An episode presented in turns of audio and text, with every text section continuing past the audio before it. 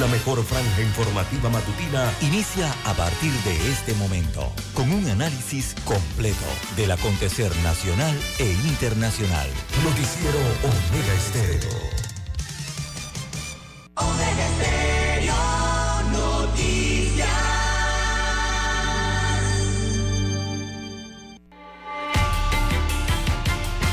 A continuación, los titulares, con los hechos que son noticias hoy.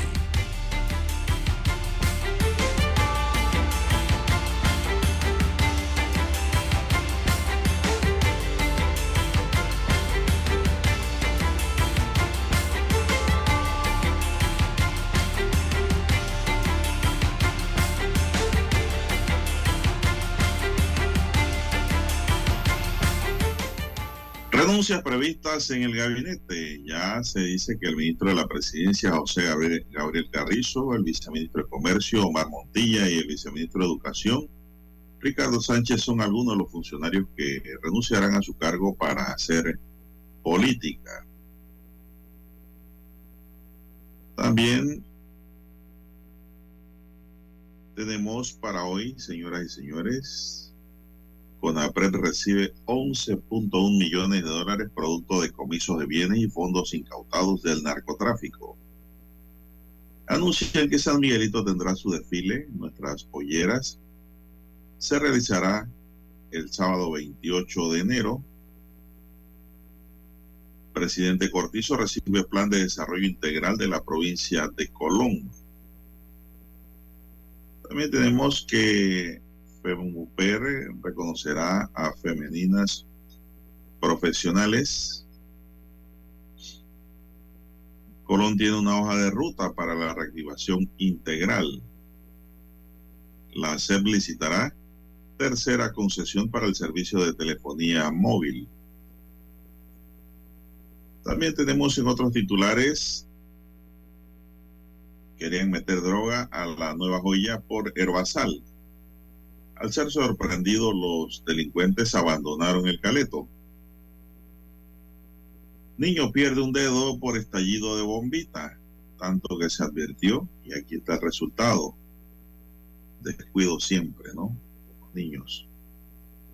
Aumentan las recaudaciones por arreglos de pagos en aduana. Diálogo por la Caja de Seguro Social sin fecha de reinicio.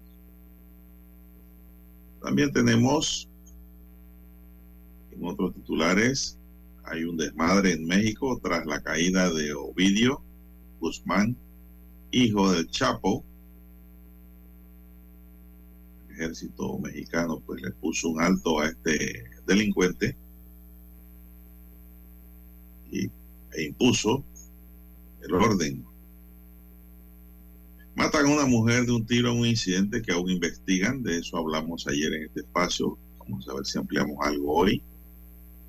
También tenemos, aprenden a un hombre por manejar con licencia ajena y además por morder a policía. También tenemos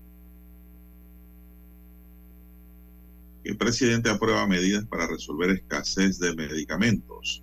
Amigos y amigas, estos son solamente titulares. En breve regresaremos con los detalles de estas y otras noticias. Estos fueron nuestros titulares de hoy. En breve regresamos.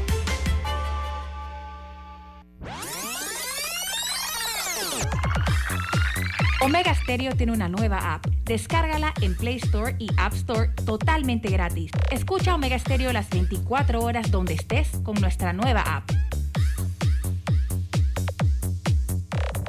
¿Sabe usted qué canción estaba de moda cuando nació?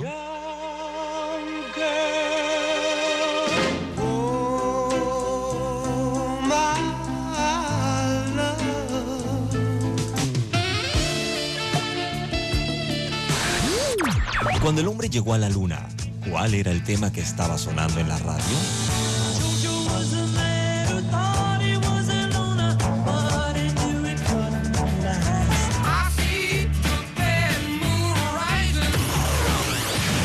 clásicos del sábado. Todos los sábados por Omega Estéreo, la radio sin fronteras. 7:30 AM. Infoanálisis, con entrevistas y análisis con los personajes que son noticia. La mejor franja informativa matutina está en los 107.3 FM de Omega Estéreo, cadena nacional.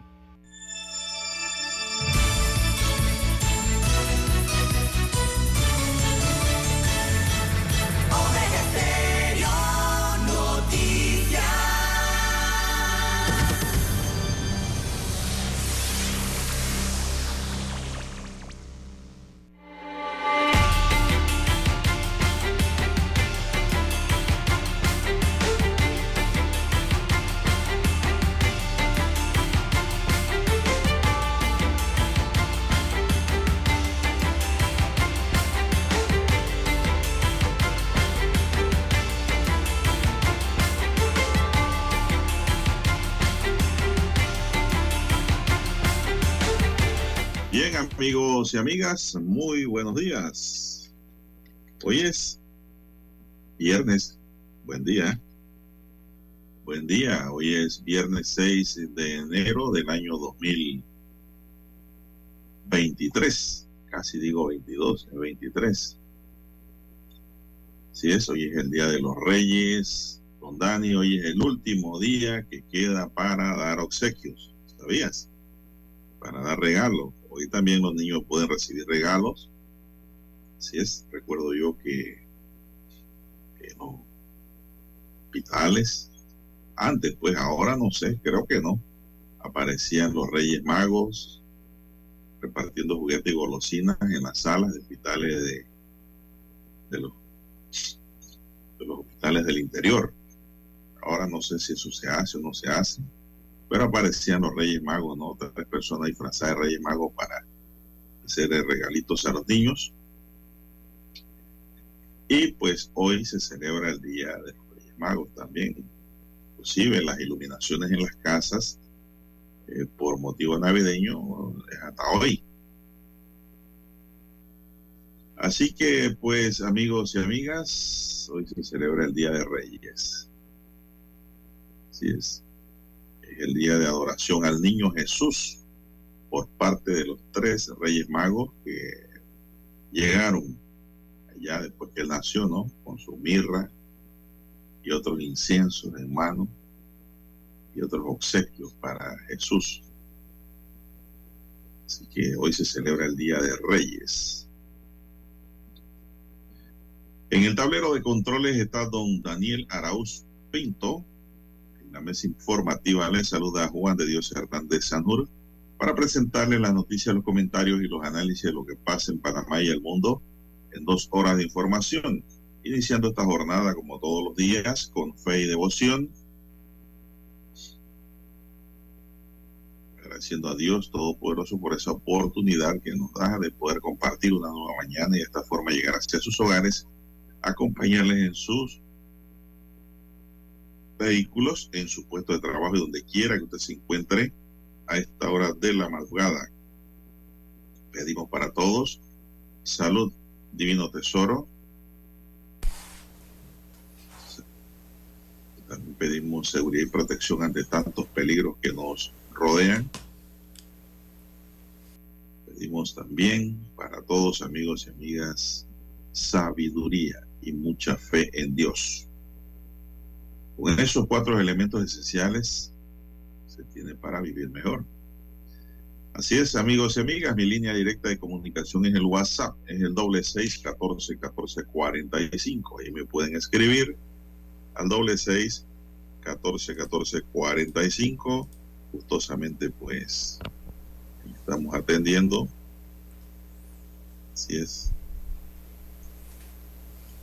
Su llamada sus preguntas, sus consultas. Gracias, amigos y amigas. Bien, vamos a iniciar inmediatamente con las notas correspondientes a la fecha. Rápidamente aquí estamos preparando ya Y ya se habla de, señoras y señores, que a nueve personas imputadas por la supuesta comisión del delito contra la humanidad en la modalidad de tráfico ilícito de migrantes se produce. Los miembros del Tribunal Superior de Apelaciones del Primer Distrito Judicial de Panamá confirmó la medida cautelar de detención provisional impuesta en primera instancia por un juez de garantía a nueve personas la magistrada Giovannina Antinori, Gladys Moreno y María Estrada, quienes conforman el Tribunal de Apelaciones, escucharon los argumentos expuestos por las partes intervinientes y luego decidieron que las medidas cautelares impuestas eran necesarias, idóneas y proporcionales a la gravedad de los hechos y al grado de vinculación de los imputados por él, por lo cual confirmaron la decisión.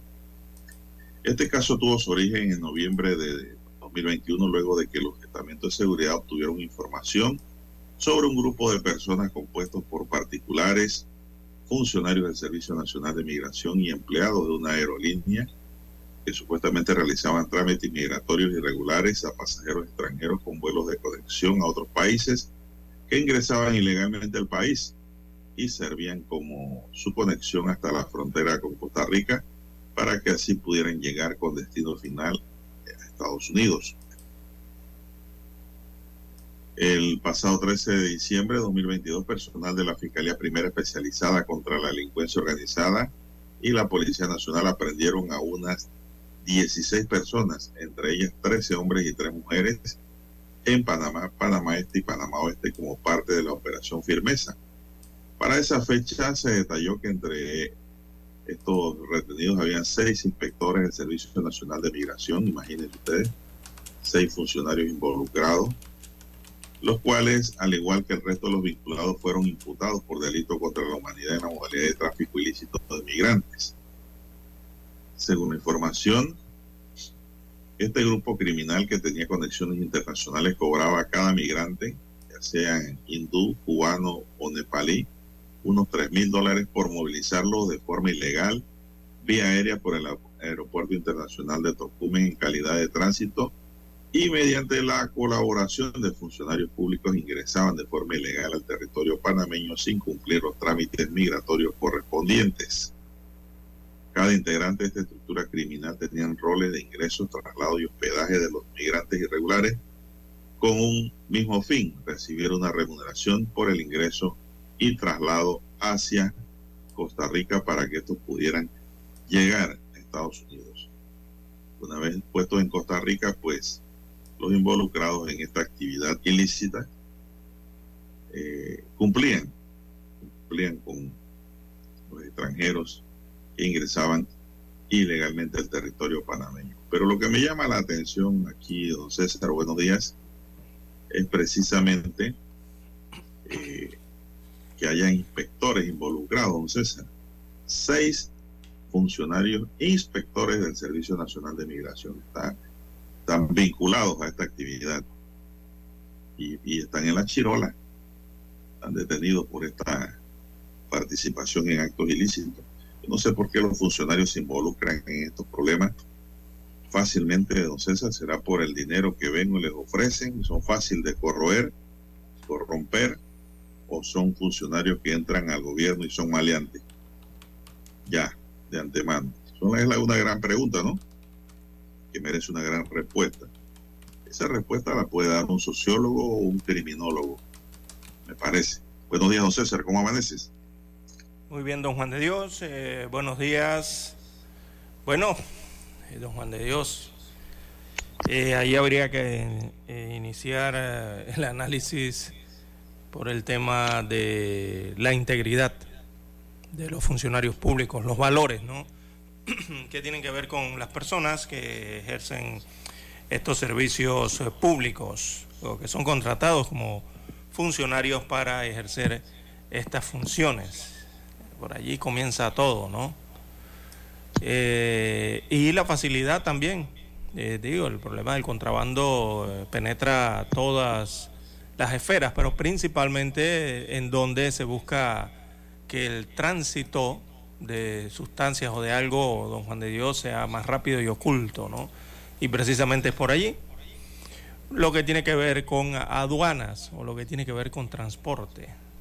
Por allí es lo que más buscan estas personas dedicadas a este tráfico ilegal o el contrabando, ¿no? Es lo que buscan usar. Bien, son las 5.49 minutos, Dani. Vamos a hacer una pausa y regresamos con más noticias.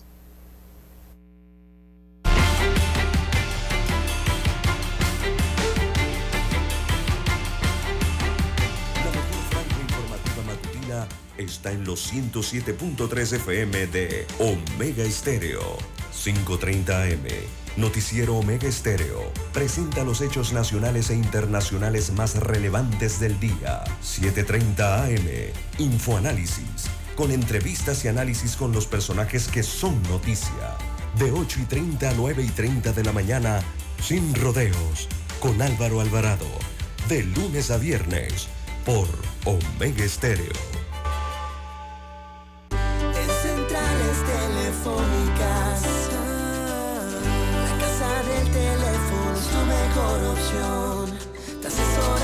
Ofrecemos buena atención. Con años de experiencia trabajando para ti. La casa del teléfono, ubicados en Via Brasil y vista hermosa. La casa del teléfono, líder de telecomunicaciones. La casa del teléfono,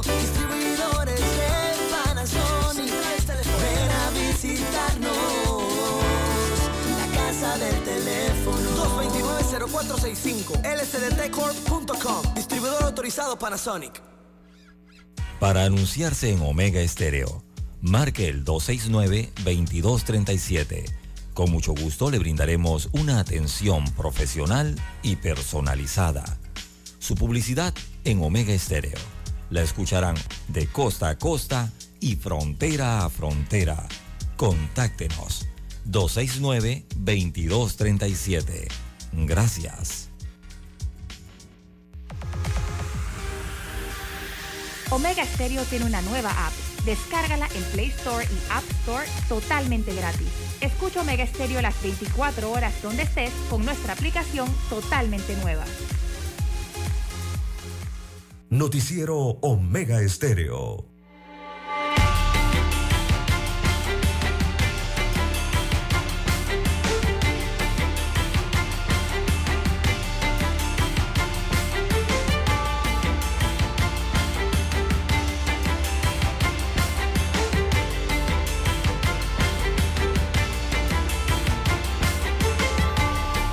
Son las 5.52 minutos, don César. Todo parece indicar que en la próxima semana habrán cambios en el gobierno del presidente Laurentino Cortizo.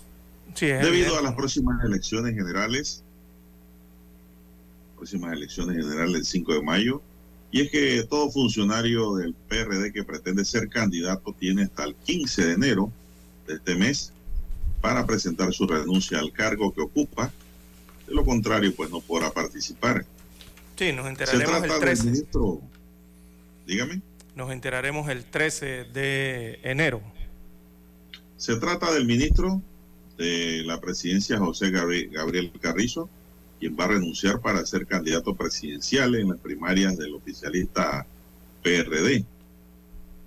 Bueno, se habla de dos contendores ya, don César, a lo interno, uno Martín Torrijos y otro Cristiano Adames. Vamos a ver si eso se concretiza.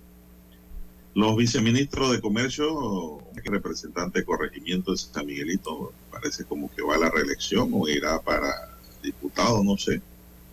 Y de Educación, Ricardo Sánchez, también va a renunciar, pero no sé si Sánchez va a ser candidato a algún cargo o va a trabajar campaña política, no sé. Debe ser que aspira a algún cargo ya, don César. ¿eh? Debe ser. Al mismo tiempo, dos directores de entidades autónomas y semiautónomas van a dejar el cargo. Dicen que Héctor Brand, director de Pandeporte, eh, y Bernardo Menezes, el cuestionado director del IFARU, también dice que va a dejar el cargo porque aspira a ser diputado por Arraiján. Tiene fuertes choques con Kaira Harding, ¿eh? desde ya, que es diputada en ese, eh, ese sector, en ese circuito. En el caso de Héctor Brand, quien actualmente es también diputado de la República, todavía no ha dejado claro si buscaría la reelección o iría por la alcaldía. Y en el caso de Bernardo Menezes, buscará en esta ocasión una curul por el circuito 3-1 de Arraiján. En esta lista también dos ministros que pretendían renunciar para ir por un cargo de elección popular para las próximas elecciones estaban allí en lista, pero al final desistieron. Se trata del ministro de Salud, Luis Francisco Sucre, quien pretendía ser candidato a la alcaldía de Panamá, y el ministro de Vivienda y Ordenamiento Territorial, Rogelio Paredes, quien buscaría la reelección como diputado de Arraiján. Aunque el pasado de julio el ministro Paredes manifestó que no piensa renunciar para aspirar a un cargo de elección, sino que apoyará al candidato presidencial del PRD en las primarias, se pudo conocer que a última hora Paredes llegó a un acuerdo con Bernardo Meneses para postular a su esposa como su diputada suplente. La otra figura que inicialmente había decidido dejar su cargo para correr por la alcaldía era la actual gobernadora de Panamá, Carla García, pero finalmente decidió quedarse en su puesto hasta finalizar el actual gobierno de Laurentino Cortizo, es decir, no va a correr para nada entonces. Aunque las aspiraciones del vicepresidente y ministro de la presidencia, José Gabriel Carrizo, eran un secreto a voces, en los últimos meses había intensificado su aparición en actos de inauguración de obras y en los próximos días podría ser oficial su candidatura a las elecciones primarias dentro del PRD.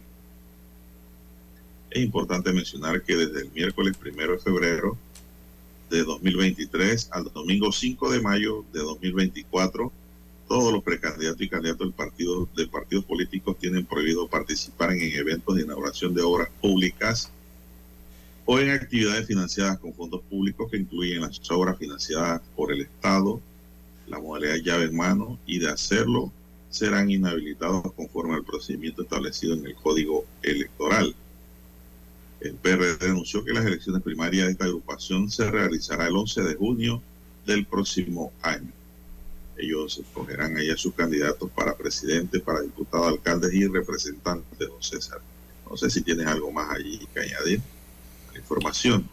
El 13 de enero, don Juan de Dios próximo, es el, según el calendario 2023, sería el viernes. Ese sería el último día laboral en el Estado para los servidores públicos, en este caso, ¿no? En la mayoría.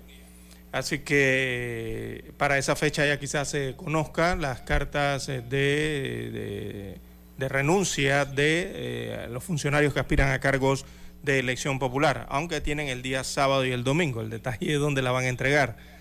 Así que el viernes eh, tendrían ya eh, oficialmente que enterarse las instituciones, ¿no? O el, o el Ejecutivo en este caso, eh, de esas renuncias.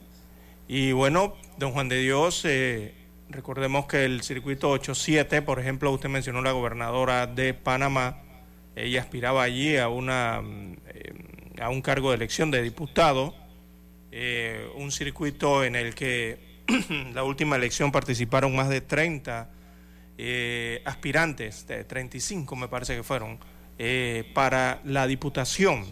Un circuito, que fue muy peleado electoralmente hablando, incluso dentro del propio Partido Revolucionario Democrático. Recordemos que allí ellos tenían como aspirantes a, a cuatro eh, figuras. Estaba Iván Picota, estaba Héctor Brands, estaba Cristiano Adames y también estaba eh, dentro de la alianza del PRD Corina Cano con el partido Molireno. Usted recordó que fue en alianza o, compartieron allí la papeleta eh, con Cristiano Adames. Así que un circuito muy disputado donde estuvo la, la actual gobernadora Carla García, ¿no? que al final todos recordarán que eh, la diputación fue otorgada a Cristiano Adames luego de una, eh, un amplio análisis que se hizo allí y una disputa eh, política electoral muy férrea ¿no? que se dio al final de esa votación para el año 2019. También es un circuito que, bueno, tiene muy buenas figuras dentro de las aspiraciones, tanto de los partidos políticos, eh, don Juan de Dios todos en general, así como de los independientes. También una, una amplia participación de independientes. 10 independientes se presentaron en esa papeleta oficial del Tribunal Electoral. Eh, de allí uno obtuvo la diputación, que fue Gabriel Silva. Así que es uno de esos circuitos bien disputados, ¿no? Eh, quizás por eso habrá que entender un poco la decisión de la gobernadora de no aspirar y mantenerse entonces en el cargo eh, como representante del Ejecutivo en la provincia de Panamá. Eso para el 8-7. Y si hablamos del 8-1, bueno, es otro de los circuitos. Arraiján, en el 2019 me refiero, porque ya esas eh, nomenclaturas cambiaron. Para el 24 también fue eh, muy disputado ese circuito en, en cuanto a las diputaciones nacionales. Así que, bueno, va a estar interesante esto para el año 2024, don Juan de Dios. Bien, vamos a hacer una pausa, amigos y amigas. Vamos a escuchar nuestro himno nacional.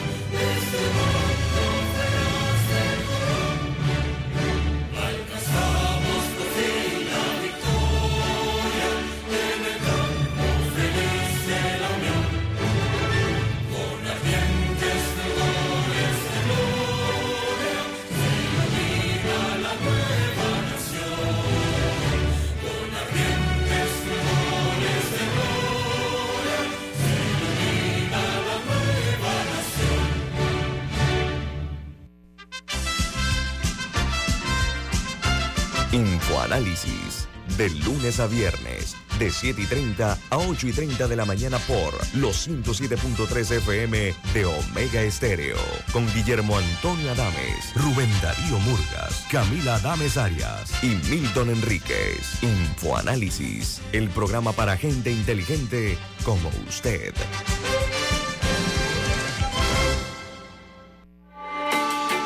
Noticiero Omega Estéreo.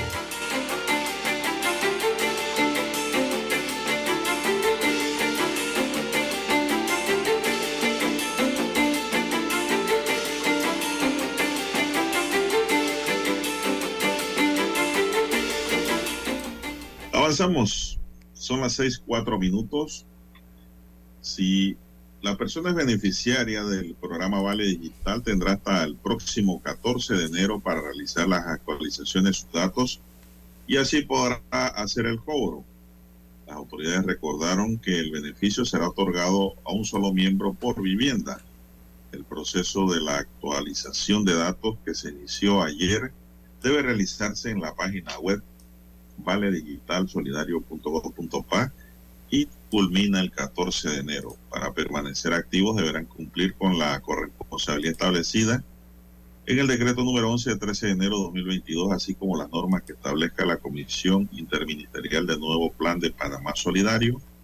El Vale Digital fue creado con la intención de dar un alivio económico a las personas afectadas por la pandemia, consistente en una acción de asignación mensual de 120 balboas a través de la cédula de identidad personal que ya lo saben, pues los beneficiarios tienen hasta el 14 de enero para actualizar sus datos. Son las seis, cinco minutos, don César, ¿qué más tenemos? Bien, don Juan de Dios, eh, más informaciones, eh, curiosa esa cifra del vale digital, sacarle el porcentaje de la población nacional. Uf, hay un grupo importante de la población, ¿eh? no estamos hablando ni del 1 ni del 2%. Estamos hablando de un porcentaje alto eh, con la cifra eh, dada. Eh, bien, don Juan de Dios. Bueno, aprenden hombre por manejar con licencia ajena y morder a policía. Oiga, vamos qué ocurrió allí. Suena curioso eso. Un hombre de apellido Castillo Vergara fue aprendido en calle Primera San Cristóbal, ubicada en el corregimiento de Juan Díaz luego de que intentó darse a la fuga tras presentar en un punto de verificación, o sea, un puesto de control, una licencia de conducir que no correspondía a su identidad y agredir a una unidad eh, policial.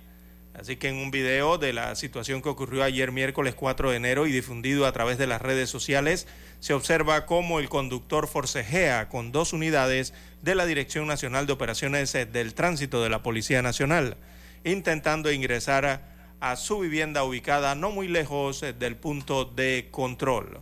Durante la lucha entre los uniformados y el conductor, este último, en su afán de soltarse para escapar, mordió a un cabo primero en el brazo derecho en el audio del video también se escucha a una persona gritarle a otra que le soltara los perros a las unidades del tránsito de la Policía Nacional, por lo cual eh, esta entidad dio a conocer que no descartan solicitar a las autoridades competentes que la investiguen a esta tercera persona.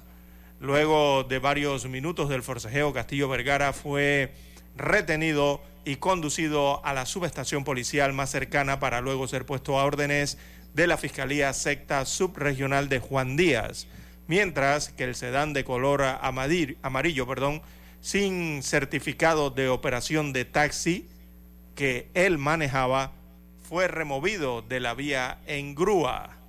Así que este hecho se registró el día, eh, se registró a mitad de semana en el corregimiento de Juan Díaz. Y llama la atención, ¿no? La curiosidad porque se trata de una persona que portaba una licencia que no le correspondía, o sea, no correspondía a su identidad, y agredió y mordió a, un policía eh, eh, por esta situación. Así que, bueno, allí, don Juan de Dios, hay que ver primero que qué infracción cometió o si es que hay algún delito. Bueno, no sé si habrá fraude de licencia de conducir, hay que ver el, caso, ¿no? Eh, correctamente, o sea, todos los pasos, eh, o no sé si hay usurpación allí de identidad. No sé, yo me quedo por. hay que ver el fraude, el fraude de licencia de conducir, a ver si se cometió allí eh, u otros, ¿no? Don Juan de Dios en este caso. Simplemente no tenía licencia, don César. Sí, evidentemente no la tenía porque no era de su identidad. Sí, no tenía, no portaba licencia e intentó darse a la fuga. Eso fueron las causas por las que los policías lo persiguieron y lo eh, detuvieron. Yo vi ese video, don César. Dos policías tuvieron que luchar bastante para detener a este sujeto que no se daba, o sea, no, no, no colaboraba, pues. Y uno de los policías, mire lo que hizo, le puso a la esposa en una mano y como no podía pues, esposar en la otra, porque el tipo también era un tipo alto y gordo y fuerte, el policía se puso a la esposa a él. Mire usted, el policía estaba esposado con él, uno en cada mano, como quien dice, de aquí no te vas a fugar. Puedes patalear, hacer lo que quieras, pero aquí te vas a quedar. Ese fue el mensaje, ¿no? El policía le puso a la esposa a él una en la mano del policía y el otro extremo la esposa de la esposa en la mano del prófugo, del retén. Y allí culminó eso, pues como dice usted, con la detención, porque pidieron ayuda. Sí, inmediatamente acudieron otras unidades. Usted sabe, la piden ayuda. Llega, la información llega hasta allí, ¿no? De que los van a poner a órdenes de las otras autoridades competentes sería bueno el seguimiento, ¿no? Ojalá algún alguien le dé seguimiento eh, en esas personerías o esas no, No, ahí no le va a pasar a él mayor cosa, don César. a él le van a abrir un proceso. No, porque llama la atención, ¿no? O sea, usar la identidad de otra persona, en este caso para conducir, pero estás usando la identidad de otra persona, eh, don Juan de Dios. Entonces allí ya es una acción contraria a la rectitud y a la verdad, ¿no? Ahí le van a abrir un proceso penal, don César. Y le van a dar una medida cautelar. Por eso la detención provisional. Exactamente. Van a multarlo y van a. El carro. El carro tampoco tenía los documentos ¿ah? Regla. Eh, bueno, ese carro, ese carro va a ser llevado a un corral. Para sacarlo, van a, el dueño va a tener que pagar una multa, pagar corral, pagar grúa. Y eso es mucha plata, le digo, cuando usted va sumando porque estaba, al parecer estaba prestando el servicio de transporte selectivo. ¿Y, qué ganó este sujeto con.? ¿Qué ganó con oponer? Primero, ¿qué ganó con cargar una licencia que no era de él? ¿Qué ganó con tratar de escaparse del retén que lo paró? Y tres, ¿qué ganó con luchar con los policías? Problemas. Exactamente, don Juan de Dios. Lo único que tiene que decirle a los policías, hombre, no tengo licencia o se me quedó, no sé qué, bueno, ahí va la boleta. Sí, por eso me llamó la y se acabó, ya. Exacto. Se hubiera evitado todo el resto de las molestias que tuvo. Sí, porque ahora, porque por ejemplo, yo cuando ahí la, noticia la gente, la gente, la gente, diga, diga. Eh, el público, don César, me parece también que peca de ignorante. Exactamente. Piensa que grabando con un video, piensa que grabando con un video y subiéndolo a las redes sociales, eh, la policía se va a intimidar. Y empiezan a decir, te voy a grabar y te voy a subir a redes sociales. ¿qué le importa a la policía que lo hagan? A ellos no les interesa eso. Ellos están cumpliendo con una misión y un deber. Entonces, la gente peca de ignorancia, entonces en exceso. Está bien, todos somos ignorantes, ¿no? En algún momento, en alguna materia, en algún tema. Nadie se la sabe toda, pero digo, tú tampoco puedes pecar y caer de ignorancia excesiva. Hombre, déjense de luchar con la policía y aclaren las cosas bien. Digo, a mí me llamó la ¿Qué atención. pasó si se, desencadena otra cosa más grave allí, don pues, Es que por eso fue que me llamó la atención el titular, don Juan de Dios. Porque el titular, eh, más allá de que, haya, de que no tenga licencia de conducir, dice licencia ajena. Y ya cuando se habla de licencia ajena, hay que investigar por qué, eh, además de presentar una licencia que no era de él, entonces eh, investigar por allí, porque estás usando la identidad de otra persona eh, no sé, la presentación de, un documento quizás hasta falsificado, no sabemos, ¿no? Eso la investigación tiene que determinarlo. Eh, o utilizar entonces estas identificaciones de, de una persona eh, que quizás no sea ni, no sea ni, ni, cumple las estipulaciones para lo que es, ¿no? O sea, me refiero para conducir. Entonces hay que ver allí para ver si se, qué es lo que está ocurriendo realmente, ¿no?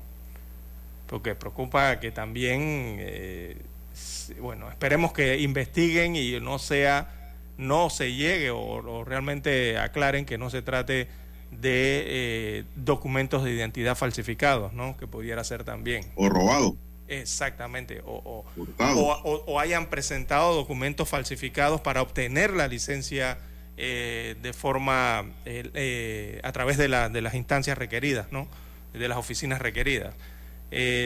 todo eso puede llevar hasta allá, o sea, si se van hilando, ¿no? pudiese llegar hasta allá en este caso. Por eso señalaba que la investigación sería interesante, ¿no? más allá del hecho de que quizás el hombre no tenía licencia de conducir y utilizó la de otra persona o pudiese estar presentándose esas otras situaciones. Vamos a una pausa, don Dani, regresamos con más.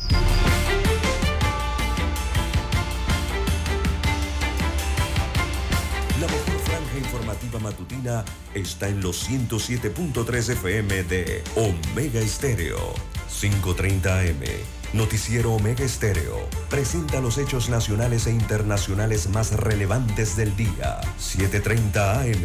Infoanálisis con entrevistas y análisis con los personajes que son noticia.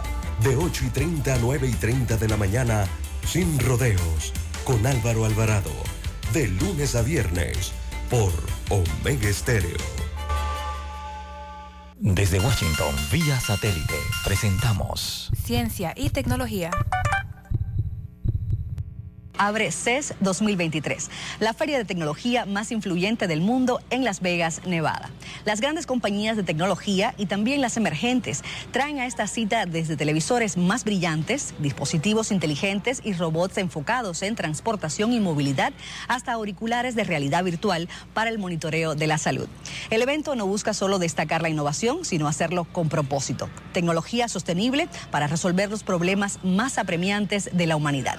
En esta ocasión, hablamos con Ritukar Vijay, creador y cofundador de Autonomy, un robot diseñado para entregas a domicilio.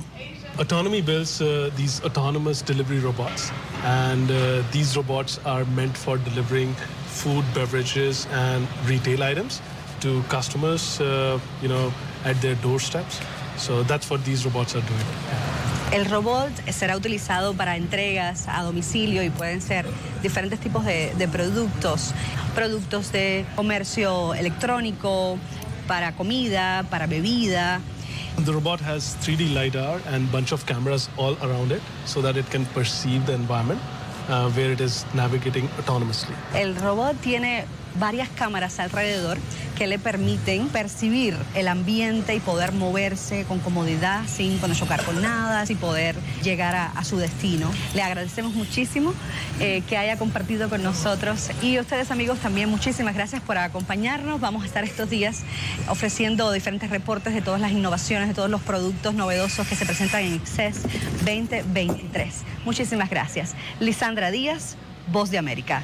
Desde Washington, vía satélite, hemos presentado Ciencia y Tecnología.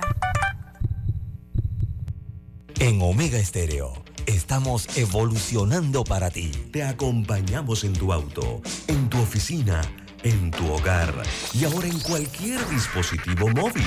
No importa dónde te encuentres siempre te acompañamos con la mejor programación. Omega Estéreo. Primera cadena nacional simultánea 24 horas. Omega Estéreo. Cadena nacional. Noticiero Omega Estéreo.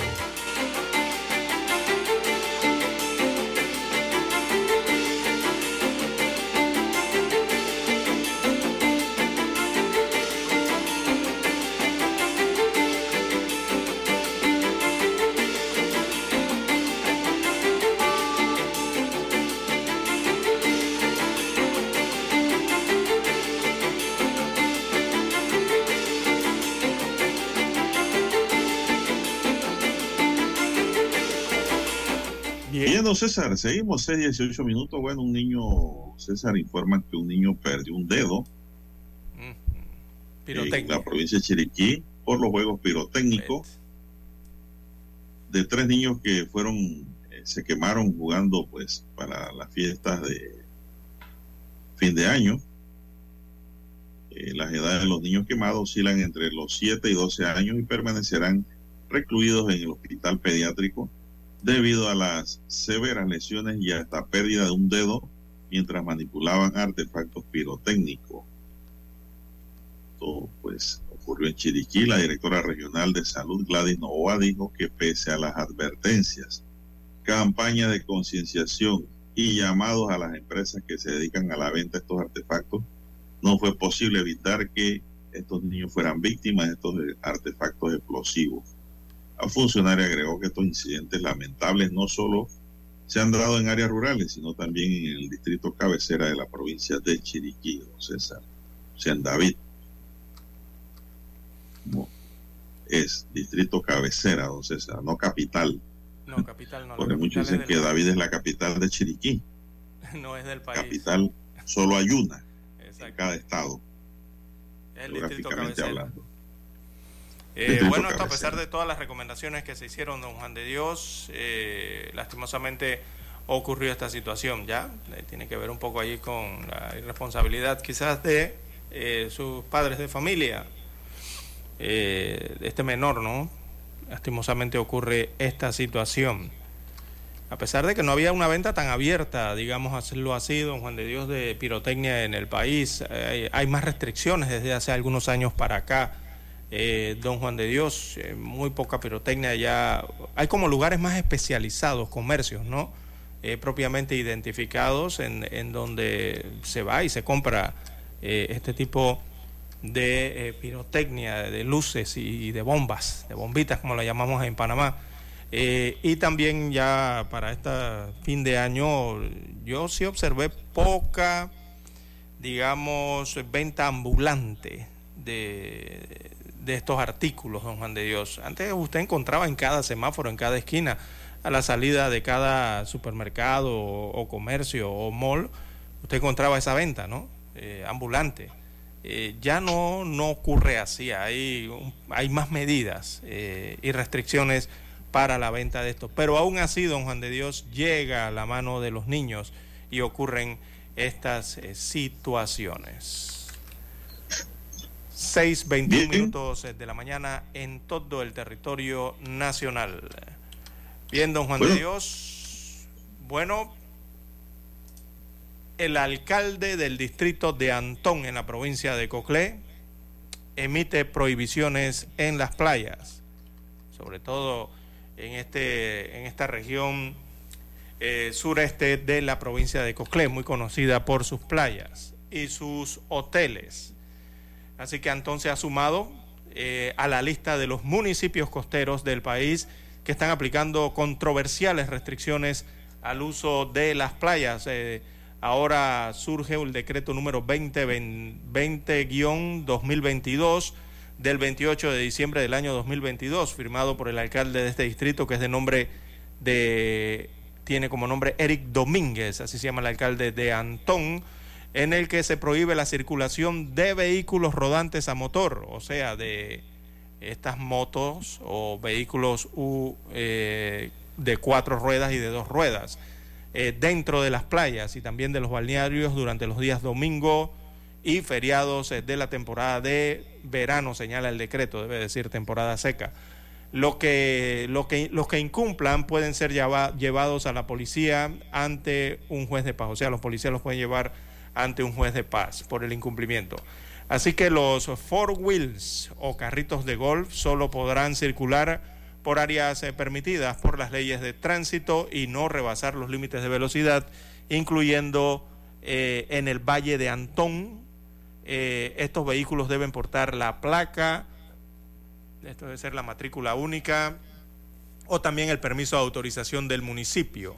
Tampoco se podrá poner en las playas eh, bocinas, altoparlantes o equipos de sonido a alto volumen. Si los incumples, el juez de paz te puede multar con 100 dólares y con 250 dólares si eres reincidente. Así que también incluye eh, a los que llevan coolers, neveras portátiles y comidas preparadas. Eh, se hace la advertencia de que en las playas de Antón eh, se podrían decomisar estas comidas o estos artículos de cooler y neveras portátiles.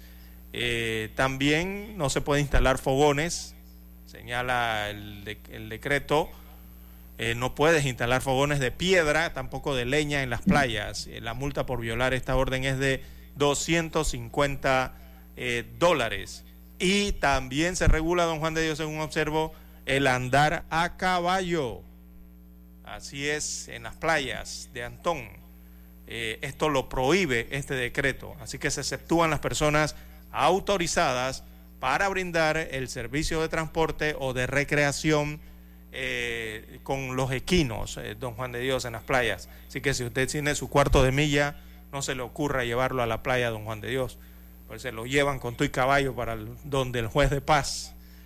Eh, la policía va a estar vigilante, señala el municipio de Antón, que no se entre con armas pulsos constantes o de fuego a las playas. también hay algunas normativas para los balnearios en cuanto a la organización de eventos y también el, tener o tener disponibles en estos lugares eh, el servicio de, de guardavidas. Bueno, parte de las restricciones, normas y algunas prohibiciones que establece la alcaldía de Antón para el uso de las playas eh, tan concurridas eh, en este punto de la República de Panamá, específicamente usted sabe, en la provincia de Coclé, don Juan de Dios. Y esto no simplemente lo está haciendo Antón, don Juan de Dios. Usted sabe, don César, cuánto cuesta un cuarto de milla, un caballo cuarto de milla. Eh, mucha, mucha platita, don Juan de Dios. Nadie va a coger un cuarto de milla para cargar gente ahí a dólar. Nadie. Un cuarto de milla cuesta dinero, don César un cuarto de milla, el más barato, le, sale por 5 mil dólares. El, más barato, ¿ah? Cuarto de milla de 10 mil, 15 mil, 20 mil, 30 mil dólares. Y súmela eso el veterinario. Cada persona que tiene un cuarto de milla que se dedica al lazo, tiene un veterinario de cabecera para ese caballo. Agréguele la alimentación y estadía ese caballo no puede andar suelto por allí. Usted le tiene que tener un cuarto especial ah. donde él duerme. Bueno, no puede llevar su potranquita porque se lo llevan, don Juan ah, Eso que usted ve que cargan por ahí son caballitos cerreros.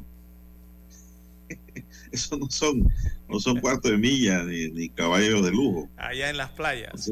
Oiga, y eh, esto no simplemente está ocurriendo en el distrito de Antón, don Juan de Dios, esto se está dando incluso a nivel provincial, estas restricciones que hay para las playas. Recordemos que esta zona costanera del Pacífico es la que, es la que eh, involucra lo que es la Riviera Pacífica.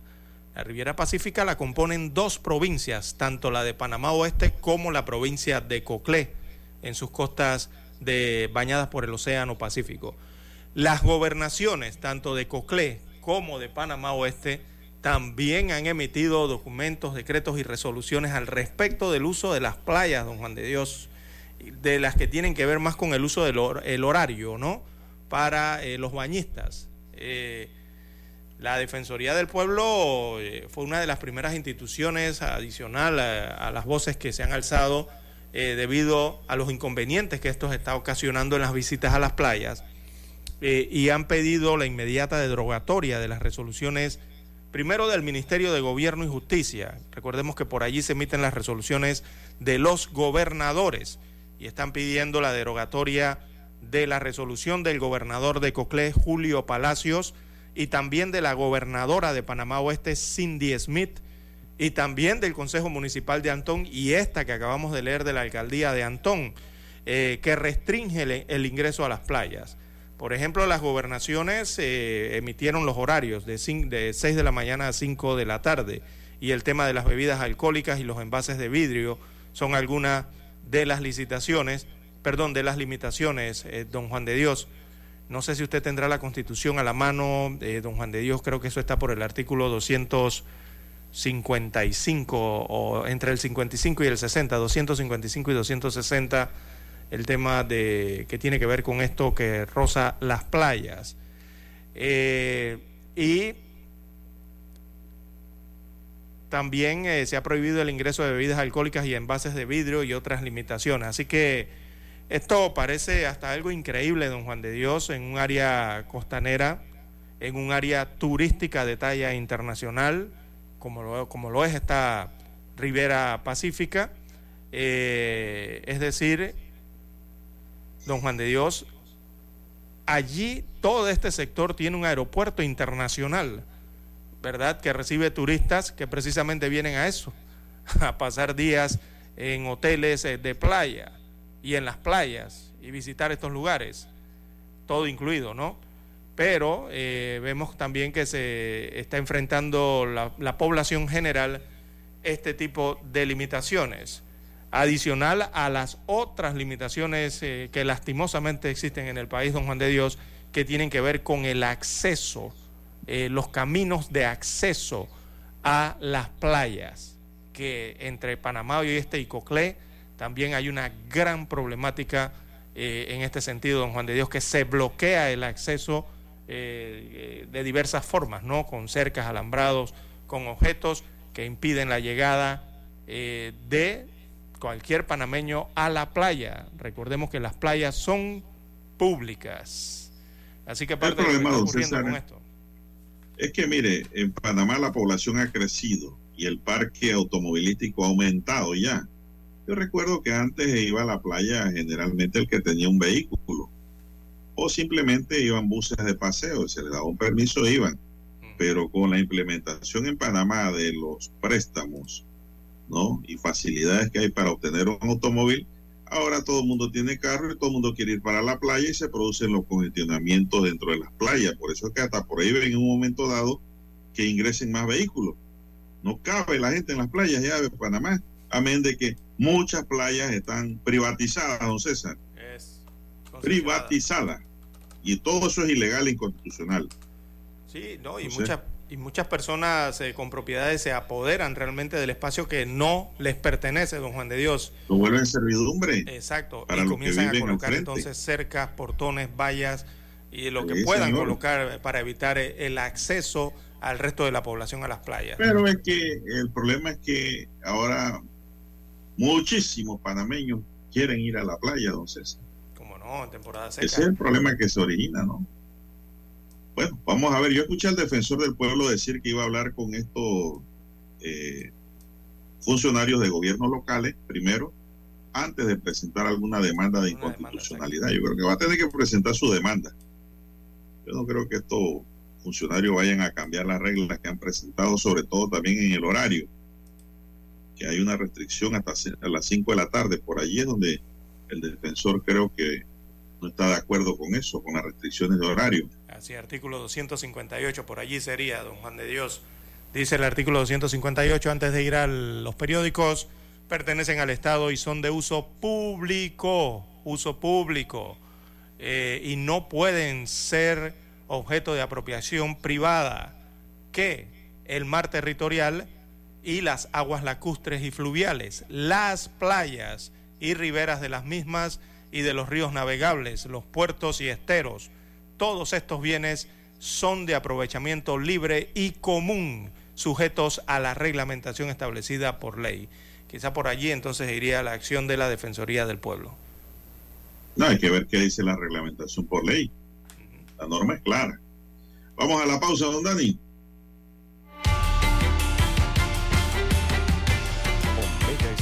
Cadena nacional. Para anunciarse en Omega Estéreo, marque el 269-2237. Con mucho gusto le brindaremos una atención profesional y personalizada. Su publicidad en Omega Estéreo. La escucharán de costa a costa y frontera a frontera Contáctenos 269-2237. Gracias. 730 AM. Infoanálisis, con entrevistas y análisis con los personajes que son noticia. La mejor franja informativa matutina está en los 107.3 FM de Omega Estéreo, cadena nacional. Desde los estudios de Omega Estéreo, establecemos contacto vía satélite con la voz de América. Desde Washington, presentamos el reportaje internacional.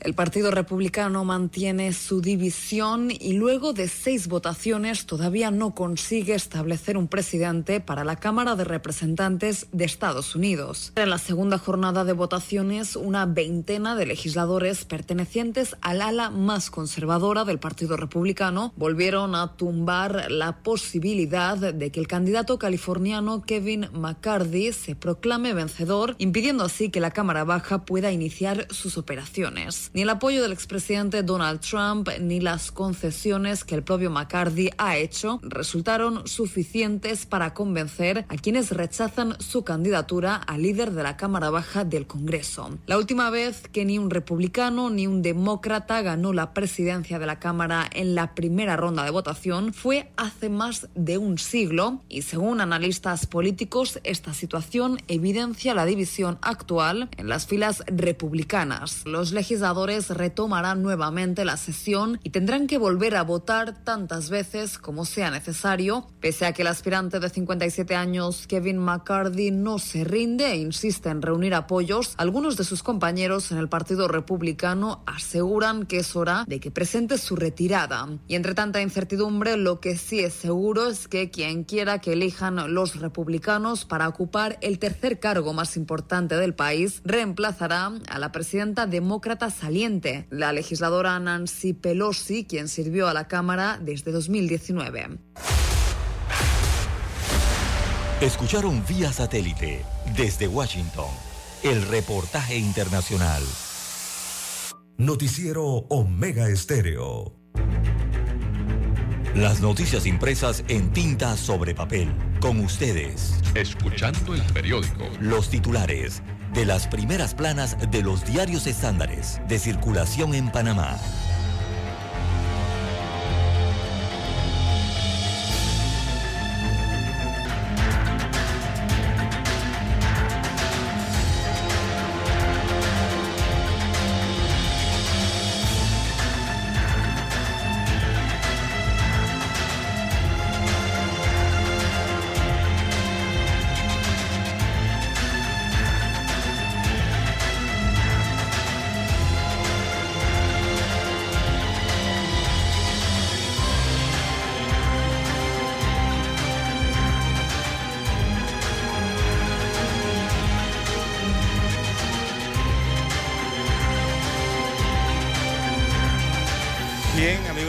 El diario La Prensa titula para este viernes 6 eh, de enero del año 2023, el país que prohibió los atardeceres frente al mar, precisamente el tema que estamos tocando hace algunos minutos. Disposiciones de autoridades locales eh, fijan horarios a la entrada de las playas, de los ríos, lagos y balnearios de algunas provincias eh, del país el tema de las playas que deben ser eh, públicas. Bien, también para hoy el diario La Prensa, entre sus titulares, eh, destaca Incienso, Mirra y Música con Eleta Castillo y sus muchachos. Destaca aquí eh, un titular de entretenimiento que habrá con una velada en el domo del Parque Omar a partir de las 2.30 de la tarde de hoy viernes eh, la Red Nacional de Orquestas y Coros Infantiles Juveniles de Panamá cierra su agenda navideña tras 80 conciertos que llegaron o llenaron de música y alegría casi todos los rincones eh, del país. Hoy es el cierre en el Parque Omar, actividad gratuita.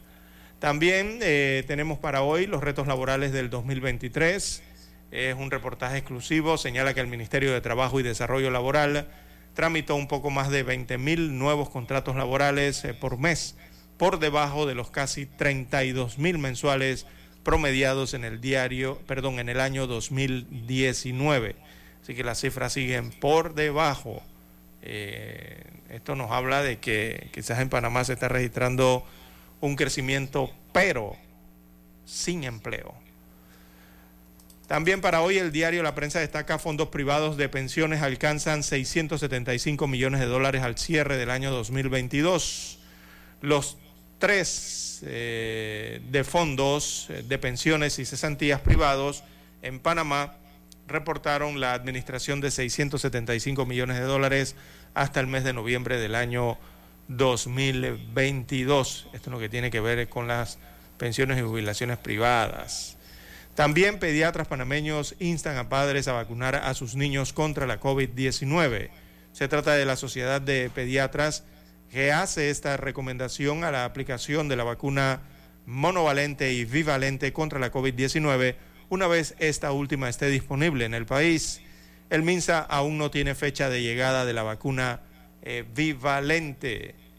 También Reyes Magos traen eh, el inicio del juvenil. Sí, se trata del torneo nacional eh, en su edición número 54 de esta categoría.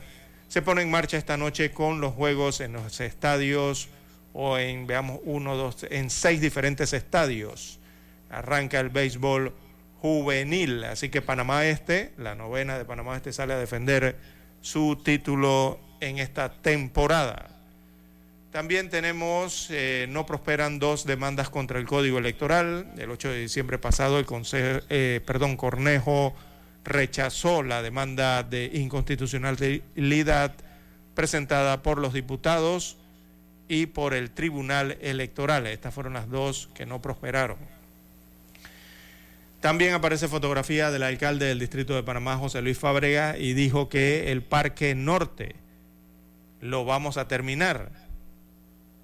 Pero sí dijo que no lo iba a hacer. Eh, bueno, eh, aquí el alcalde Fábrega eh, vuelve a prometer que va a terminar la denominada cinta norteña o el Parque Norte. lo señaló entonces el día de ayer. Recordemos que Fábrega termina su gestión dentro de año y medio y vuelve a prometer entonces este lunes 5 de enero del 2023 que culminará el proyecto Parque Norte. Hasta ahora una promesa incumplida. Eh, también se tiene para hoy, amigos oyentes, a la tercera admite apelación por caso del dietilenglicol, esto en nacionales. También reinas en Miss Universo que ya habían participado en Miss Mundo. Eh, Cortizo reúne a su gabinete con el 2024 en la mira de Carrizo. Destaca otro de los títulos de las nacionales. Bien, y a nivel internacional, el Congreso de Estados Unidos bate el récord en un siglo con 10 votaciones fallidas. Han hecho más de 10 en la Cámara de Representantes y no han podido elegir al Spooker. Bien, amigos oyentes, estos son los títulos del diario La Prensa para la mañana de hoy. Pasamos ahora a la lectura de los titulares que aparecen en portada del diario La Estrella de Panamá. Bueno, la Estrella de Panamá para hoy nos dice las renuncias previstas en el gabinete del presidente Laurentino Cortizo, el ministro de la presidencia José Gabriel Carrizo, el viceministro de Comercio, Omar Montilla, y el viceministro de Educación, Ricardo Sánchez, son algunos de los funcionarios que podrán, pondrán su cargo a disposición para entrar al ruedo político de cara a las elecciones de 2024. Iniciativas en materia de ciencia y tecnología para el 2023. El próximo 24 de enero se otorgarán 101 becas públicas para estudiar maestrías y doctorados en más de 13 países una hoja de ruta para Colón. El gobierno recibió ayer jueves un plan de que busca reducir la pobreza y desigualdad en la provincia de Colón. Apunta que se constituya como un modelo para otras provincias en cuanto a la mejora de la calidad de vida. También la estrella hoy nos dice el programa para adultos nadando contra el estrés suma adeptos. Aretha Franklin, la cantante más top. La revista Rolling Stone publicó un listado de los mejores cantantes de la historia que comienza Aretha Franklin, máxima exponente del soul. En el top 5 le siguen eh, Whitney Houston, eh, Sandy Cook, Billie Holiday y Mariah Carey. O Mariah Carey sería. No, este es Mariah Carey Injerencias en ley panameña inadmisible, dice el abogado Ruilova. César Ruilova, expresidente del Colegio Nacional de Abogados, se refirió al abierto apoyo de la embajadora de Estados Unidos en Panamá al proyecto de ley de extinción de dominio. Abro comilla dice, entendemos que somos parte de la comunidad internacional, pero el embajador de Panamá allá no puede ir al Senado a decir qué leyes necesitan, recalcó No es cierto. Eso es verdad. Eso son injerencias. Planilla estatal se reduce, afirma el Contralor. En 2019 había 2.079.288 funcionarios, mientras que en noviembre de 2022 la planilla fue de 276.776 funcionarios, lo que representó un ahorro de 8 millones de dólares mensuales, dijo el Contralor Solís. Amigos y amigas, estos son los titulares del diario La Estrella de Panamá para hoy. Concluimos con la lectura de los titulares correspondientes a la fecha. Hasta aquí, escuchando el periódico. Las noticias de primera plana, impresas en tinta sobre papel.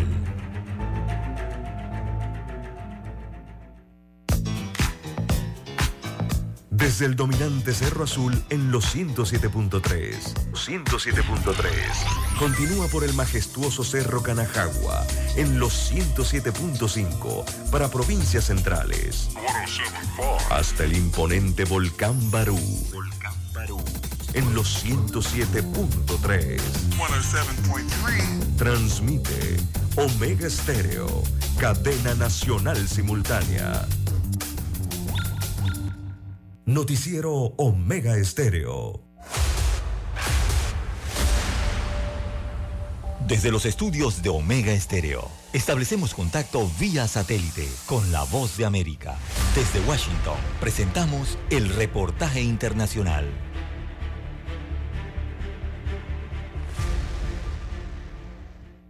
Aumento de los contagios por COVID-19 en China, luego de su apertura al resto del mundo, los expertos de la Organización Mundial de la Salud se reunieron con funcionarios de la nación asiática para analizar la crisis sanitaria que enfrentan y evaluar los pasos a seguir. Varios funcionarios de alto nivel de la Comisión Nacional de Salud y la Administración Nacional para el Control y la Prevención de Enfermedades, ambas de China, informaron a la OMS sobre la evaluación de la estrategia del país y las medidas adoptadas en los ámbitos de la epidemiología el seguimiento de variantes, la vacunación, la atención clínica y la comunicación. El director general de la OMS, Tedros Adhanos Ghebreyesus, resaltó durante una conferencia de prensa la importancia de ser transparente y compartir regularmente datos para poder elaborar evaluaciones de riesgo, a la vez que informó sobre el estado general de la pandemia en el mundo.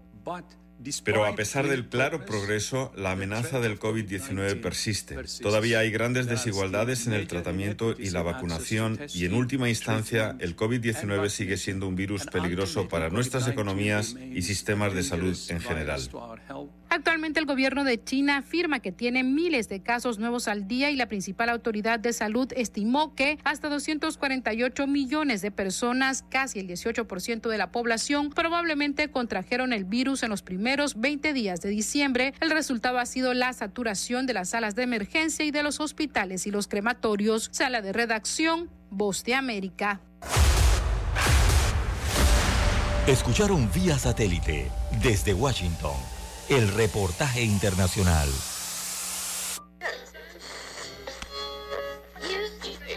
Cuando nadie creía en el FM estéreo.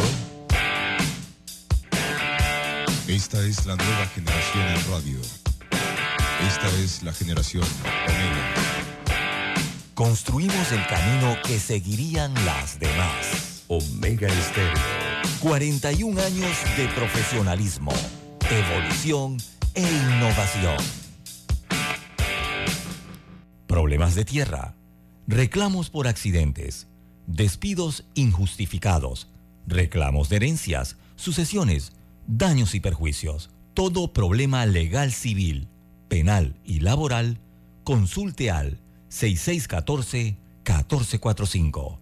Licenciado Juan de Dios Hernández le atiende. 6614-1445 con atención en Panamá, Panamá Este, Panamá Oeste, Colón, Coclé, Santiago, Herrera y Los Santos. Anote y consulte 6614-1445. Es momento de adentrarnos al mar de la información. Este es el resultado de nuestra navegación por las noticias internacionales más importantes en este momento.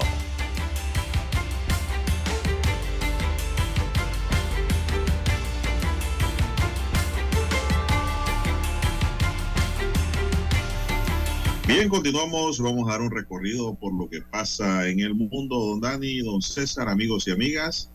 Y ayer cayó, pues, Ovidio Guzmán, hijo del Chapo.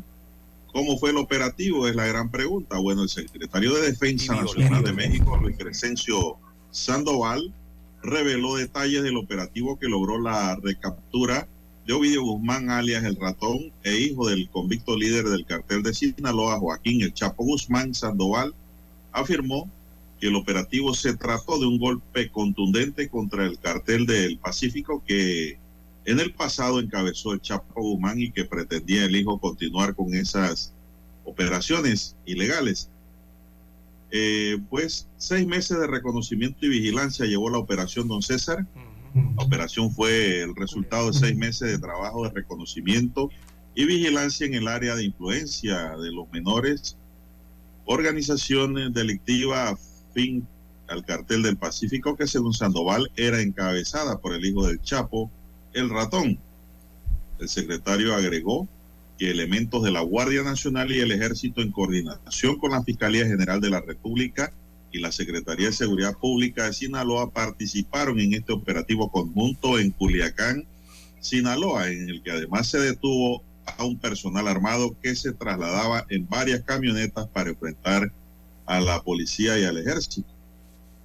El operativo comenzó en la madrugada del jueves en la localidad de Jesús María, ubicada en el municipio de Culiacán, Sinaloa, dijo Sandoval. A la cabeza estuvieron miembros de la Secretaría de la Defensa y de la Guardia en coordinación con la Fiscalía General y la Secretaría de Seguridad Pública Estatal. Según la versión oficial, personal de la Guardia identificó a personas armadas a bordo de varias camionetas, algunas con blindaje artesanal. Agregó que los agentes avisaron a la novena zona militar con el objeto de detener ese convoy y revisar a sus pasajeros. Así pues, Sandoval señaló que se estableció un cerco alrededor de los vehículos y pidieron a quienes estaban en el interior que bajaran para ser revisados. Luego indicó que estos se negaron y procedieron a atacar a los efectivos, don César. Eso fue parte del operativo llevado a cabo en Culiacán. En Culiacán. Sí, es que esto incluyó, don Juan de Dios, eh, incluyó un operativo que eh, tuvo intensos tiroteos y hasta quema de vehículos, que es lo que se observa en los videos y las fotografías a nivel internacional, ¿no? En que atrapan a este líder de la facción denominada Los Menores, que es el hijo de Joaquín Guzmán eh, lo era. Eh, recordemos que este, este joven de 32 años de edad mexicano está condenado a cadena perpetua en los Estados Unidos de América. Eh, y este operativo lo encabezó, el, es encabezado por órdenes del propio presidente de México, ¿verdad? Andrés Manuel López Obrador. Eh, incluyó eh, esto hasta intercambio de disparos que se extendieron hasta el aeropuerto internacional de Culiacán, donde, donde un avión de pasajeros recibió un impacto de bala eh, momentos antes de despegar. Imagínese usted sin que se registraran heridos, según informó también la empresa Aeroméxico, que es el propietario de una de las aeronaves que recibió los impactos de las balas de los operativos que se realizaban para atrapar a este narcotraficante allí en la ciudad de Culiacán. Hasta allá llegó esa situación entre los criminales y las fuerzas de seguridad, las quemas de vehículos en varios puntos de, Culiacán en el estado de Sinaloa. También llama la atención de don Juan de Dios que el arresto se produce cuatro días antes de la llegada a México del presidente de los Estados Unidos de América, Joe Biden cuyo país ofrecía 5 millones de dólares por la captura de Ovidio Guzmán. alias el ratón, como usted bien ha señalado, don Juan de Dios. Recordemos que el presidente norteamericano asistirá a la cumbre de líderes de América del Norte allí en la Ciudad de México, precisamente la ciudad donde fue trasladado el señalado narcotraficante en un avión de la Fuerza Aérea Mexicana. Así que toda esa operación eh, se dio el día de, eh, en recientes horas, ¿no? Del día de ayer, eh, que incluyeron, hasta, esto llegó hasta el aeropuerto de Culiacán, mire usted. Una ciudad sitiada realmente en medio de esta situación con los carteles. Bien, don César, bien, Ovidio Guzmán fue detenido por primera vez en 2019 durante un operativo militar en Culiacán, Sinaloa, pero fue liberado luego de que tras su arresto se desató una ola de violencia que incluyó amenazas de muerte a familias en la ciudad. En ese entonces el presidente de México, Andrés Manuel López Obrador, argumentó que mantenerlo detenido hubiera generado la muerte de decenas de personas. Yo ordené que se detuviera el operativo y se dejara en libertad a este presunto delincuente, dijo en ese entonces el presidente. Ovidio Guzmán fue acusado por el Departamento de Justicia de los Estados Unidos de conspiración para distribuir drogas para ser importadas al país desde el 2008 al 2018, don César. Mire usted, lo dejaron en libertad en aquel entonces por temor a represalia. Bueno. Pero en esta vuelta no. Pero me huele que esto tiene que ver con el anuncio, don César, de Joe Biden. Exactamente, que va a estar cerquita. va para México. Va a estar por la frontera primero. Bueno, ya fue a la frontera entre Estados Unidos y México, pero de su lado, ¿no? Del lado norteamericano. Pero en las siguientes horas eh, va a visitar la Ciudad de México, don Juan de Dios. Bueno, de lo que ha ocurrido en en México. Pero allí mismo, don Juan de Dios, cerquita en los Estados Unidos de América, también sigue la otra situación política eh, en México, eh, don Juan de Dios, y es que la Cámara Baja de Estados Unidos de América cerró otra jornada más sin presidente y ya son tres días consecutivos de que no pueden elegirlo, a pesar de tener el ala republicana la mayoría de los votos. Recordemos que hay 220, creo que son 222, si mal no recuerdo, eh, representantes republicanos y solo necesitan 218 votos para elegir al presidente de la Cámara y no han podido lograr los votos, don Juan de Dios, los republicanos. Así que hay caos, eso genera caos en la Cámara Baja, sigue sin elegir al presidente tras, veamos, una, dos, novena votación y supera el registro ya de hace 100 años, ¿no? Eh, está marcando historia esta situación que está pasando en la Cámara Baja, eh, allá de los representantes. No, eh, espera, se, me quedaron las de ayer, 11 votaciones, perdón, en total ya han sido 11 votaciones y no han podido elegir al presidente de esa Cámara, o sea, eh, a quien suceda a Nancy Pelosi. Todos esperaban que el republicano Kevin McCarthy eh, lo hiciese debido a la mayoría que tiene el Partido Republicano, pero después de 11 votaciones y tres días consecutivos, no ha logrado el apoyo para eso. Bien, eh, don César, en otra nota que tengo aquí, son las 6.57 minutos. Estados Unidos prohibirá la entrada al país durante cinco años para todo aquel, aquel migrante que cruce sin permiso la frontera con México, una vez se haya levantado el título 42, la actual política migratoria de expulsiones, don César. Así lo anunció ayer el secretario de Seguridad Nacional Alejandro Mayorkas en una rueda de prensa en Washington, donde detalló las nuevas medidas migratorias tomadas por el gobierno de Joe Biden. La administración demócrata ofrecerá 30 mil permisos humanitarios mensuales para venezolanos, cubanos, nicaragüenses y haitianos que tengan un patrocinador en Estados Unidos, pero deportará a los que lleguen de forma irregular según Estados Unidos, el gobierno mexicano ha aceptado recibir cada mes a 30 mil migrantes en, eh, de esos países que sean expulsados de Estados Unidos. Todas estas personas serán expulsadas mediante el título 42, una política sanitaria instaurada por la administración de Donald Trump que permite deportaciones express con el pretexto de la pandemia del COVID-19. Pero la sanción para todo el que cruce, don César, después de que le sea sorprendido ilegalmente, va a ser cinco años Sí, las de prohibición de entrada a Estados Unidos. El, el riesgo y la ¿Quién? aumentaron, ¿no? Sí. Eh, el problema se origina con la frontera con México, don César. Así es. Ayer explicábamos parte del título eh, 42. O sea, ellos van a regresar a aplicar lo que aplicaban anteriormente en, eh, para el año 2019, el año 2020, ¿no? Antes de que apareciera la COVID-19. Con la COVID-19 y las medidas de sanidad apareció el título 42, que está basado en eso, ¿no? En, temas de medidas sanitarias para impedir el ingreso entonces de estas olas migratorias. Así que volverán a aplicar lo que aplicaban anteriormente a la pandemia, que es, eh, bueno, deportación expedita, don Juan de Dios, a los migrantes. Bueno, porque Eh, eh, eh, claro, ahora incluyendo 27 unas excepciones, ¿no? Que creo que van a incluir a- dentro de las excepciones, además de los venezolanos, las que usted mencionó, creo que Nicaragua, Haití, y hay otro país allí que no recuerdo que tiene excepción. Bien, entonces vamos a Washington y regresamos.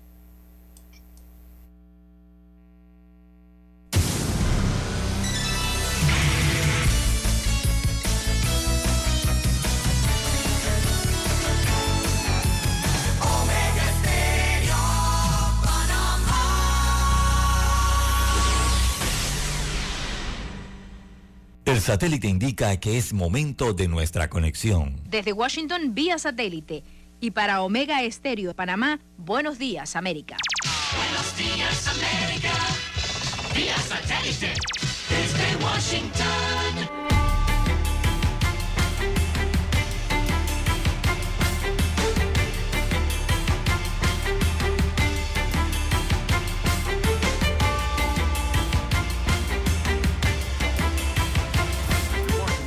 Bonet. Según expertos, la decisión de la Casa Blanca de reconocer a la Asamblea Nacional de Venezuela de 2015 como representación legítima del país sudamericano pone a Washington a navegar en aguas desconocidas. En palabras del vicepresidente del Consejo de las Américas, Estados Unidos queda en una posición muy complicada tras la decisión del Parlamento venezolano de eliminar la figura constitucional del gobierno interino. El Departamento de Estado dejó claro que reconoce el cuerpo legislativo elegido en 2015 como el único vestigio democrático de Venezuela y descartó restablecer relaciones diplomáticas con Nicolás Maduro. El encargado de los asuntos hemisféricos del Departamento de Estado ya había advertido que este escenario representa una situación legal complicada. Jorge Agobián, Voz de América. Esta nación del Triángulo Norte se prepara para tener 12 meses de intensa actividad política a todo nivel. 2023 será un año clave en Guatemala. Autoridades del Tribunal Supremo Electoral preparan las votaciones generales para elegir a presidente y vicepresidente, 340 alcaldes y 160 diputados que conformarán el nuevo Congreso. 29 partidos han concluido el proceso de inscripción. Han concluido con el trámite 29 partidos y eh, siguen en curso dos que quizá lo logren. Para participar, los candidatos deben cumplir con todos los requisitos establecidos por el Tribunal Electoral. Todos tienen información en relación a todos los requisitos que deben presentar cualesquiera de las personas que se quiera postular para cualquier cargo de elección. El padrón electoral está conformado por 8.9 millones de guatemaltecos. Mientras tanto, se coordina la llegada de los observadores electorales. Se ha acercado con nosotros la Unión Europea, también la Organización de Estados Americanos, OEA, y en todas esas ocasiones y en otras hemos estado ya haciendo un intercambio importante de cartas de cara a la observación electoral internacional. El banderazo de salida para la carrera electoral será el próximo 20 de enero con la convocatoria a elecciones y a partir de ahí los guatemaltecos podrán escuchar las propuestas de los candidatos para elegir a quién será el próximo presidente o presidenta del país. Eugenia Sagastume, Voz de América, Guatemala. El jefe del ejército mexicano, Luis Crescencio Sandoval, informó sobre la detención de Ovidio Guzmán López, uno de los hijos de Joaquín El Chapo Guzmán en Sinaloa, bastión del cartel del mismo nombre. Sandoval solo identificó al detenido como Ovidio N en cumplimiento de las leyes mexicanas, pero confirmó que forma parte de una de las facciones del cártel conocida como los Menores, nombre que se refiere a los hijos del capo del narcotráfico encarcelado en Colorado. Las autoridades de Estados Unidos buscan a Ovidio Guzmán junto a su hermano Joaquín Guzmán López por cargos de distribución de cocaína, metanfetaminas y marihuana desde 2008 hasta 2018. El gobierno anunció que comenzará a rechazar inmediatamente a los cubanos, haitianos y nicaragüenses que crucen ilegalmente la frontera entre Estados Unidos y México, una importante ampliación del actual mecanismo que ya impide el paso a los venezolanos que intenten ingresar a suelo norteamericano. Desde Washington vía satélite y para Omega Estéreo de Panamá hemos presentado Buenos Días América. Buenos días América, vía satélite desde Washington. Omega Estéreo, cadena nacional. Problemas de tierra, reclamos por accidentes, despidos injustificados, reclamos de herencias, sucesiones, daños y perjuicios. Todo problema legal civil, penal y laboral, consulte al 6614-1445. Licenciado Juan de Dios Hernández le atiende. 6614-1445. Con atención en Panamá, Panamá Este, Panamá Oeste, Colón, Coclé, Santiago, Herrera y Los Santos. Anote y consulte 6614-1445. Noticiero Omega Estéreo.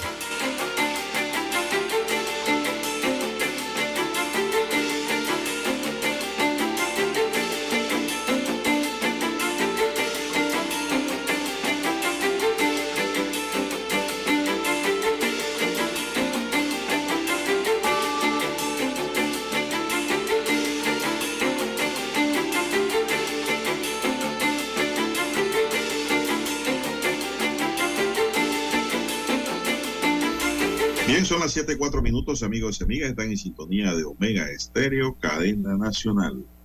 Bueno, en otra información para la fecha, tenemos que el Ministerio de Salud informó a través de la Dirección Nacional de Recursos Humanos que ante la baja concurrencia para ocupar las plazas en las distintas especialidades médicas en los pasados meses de septiembre y noviembre, continuó el proceso de contratación de médicos nacionales y extranjeros.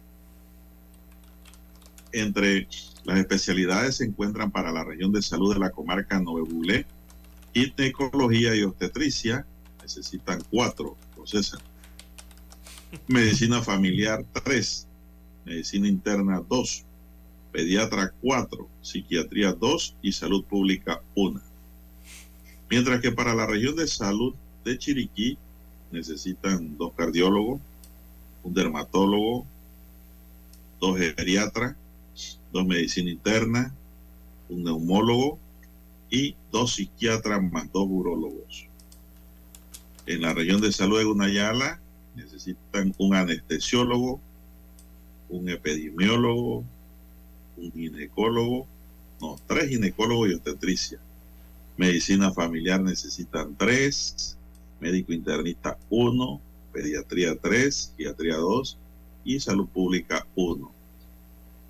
En Panamá Norte necesitan un dermatólogo, don César, un epidemiólogo, necesitan tres ginecólogos, medicina familiar dos, oftalmólogo uno, pediatría tres, psiquiatría uno y salud pública uno.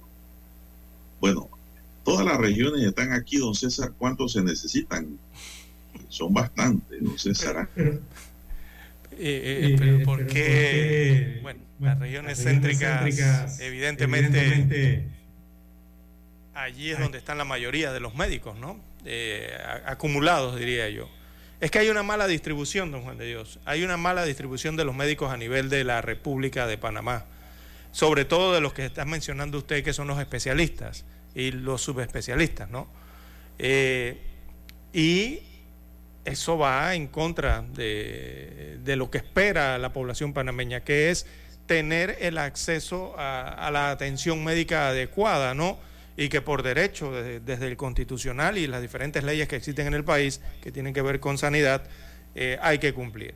Pero no se cumple, don Juan de Dios, porque el problema eh, se agudiza entre más lejos se encuentre de la capital, el lugar donde tenga que prestarse estos servicios, eh, o de los centros urbanos del país, entonces menos médicos hay, o los médicos no quieren ir eh, quizás a esas especialidades en lugares tan distantes, sobre todo en provincias, en las áreas rurales y la, lo que tiene que ver con las comarcas, ¿no? que también se encuentran no, dentro no, no, de Esto áreas es para todo el país, don César. Esto es para todo el país. En Imagínese Colo necesitan médicos especialistas. En Herrera, en Panamá Este, en Coclé, su provincia. Sí. Necesitan bastante. Imagínense, se lo voy a leer su provincia, porque para que usted sepa, ¿no? Venga. Lo que están necesitando en Coclé, vamos a ver rápidamente aquí.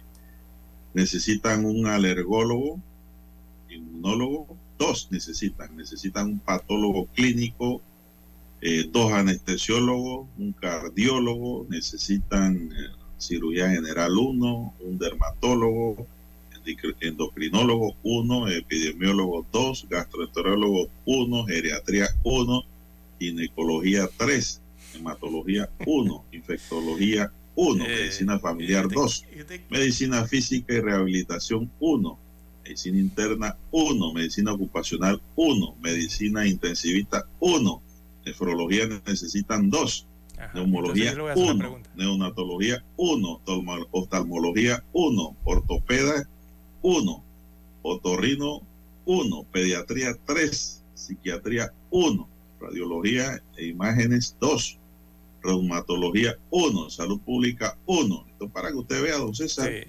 Pero entonces ahí vienen las grandes preguntas, Juan de Dios.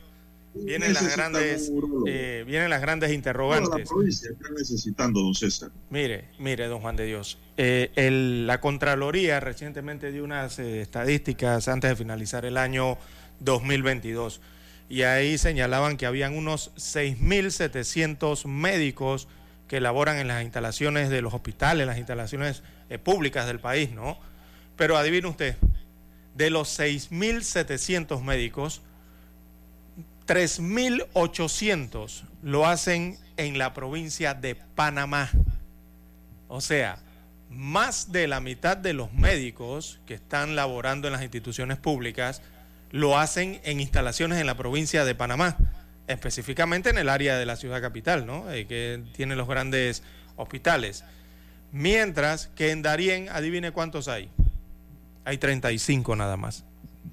En la comarca Navebuglé tiene 29. Por eso es que el informe que usted está eh, leyendo, don Juan de Dios, la nota, está, habla, habla de que en las comarcas no hay. En la comarca Gunayala solamente 26 médicos.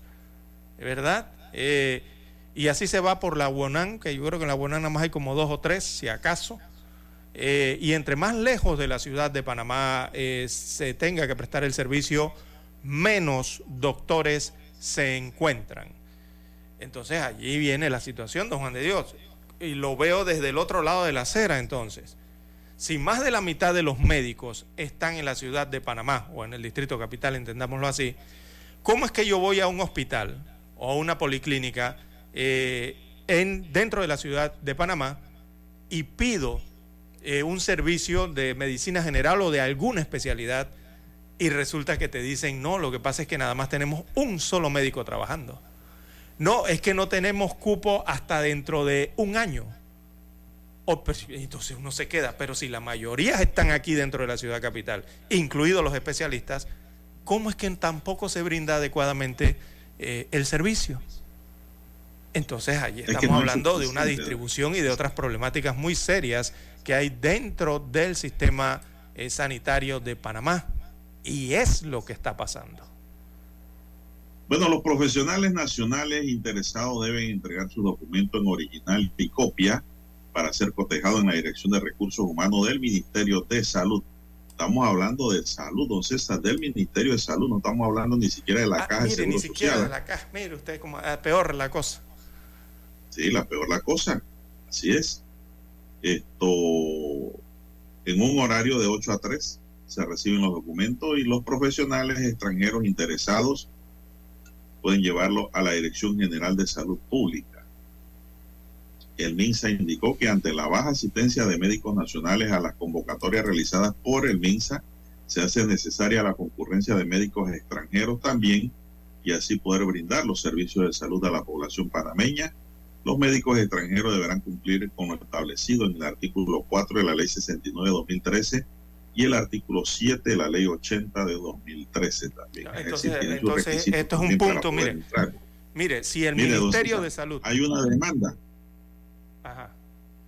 de especialistas. Exacto, pero el detalle con esto, don Juan de Dios, es que... Pero el, detalle es que todos se quieren ir a trabajar a hospitales privados. Epa, entonces, si saben que hay esta problemática en el país, no, esto ya no es una problemática, esto ya tiene nivel de problema, eh, debido a, lo generalizado que está. Entonces, es un negocio ya la, la, enfermedad, diría yo. Exacto, sí. No la salud, la eh, enfermedad es un negocio. Entonces, si ya han detectado esto, que esto es de vieja data, don Juan de Dios, ¿cuántas veces nosotros hemos hablado de esto en este noticiero?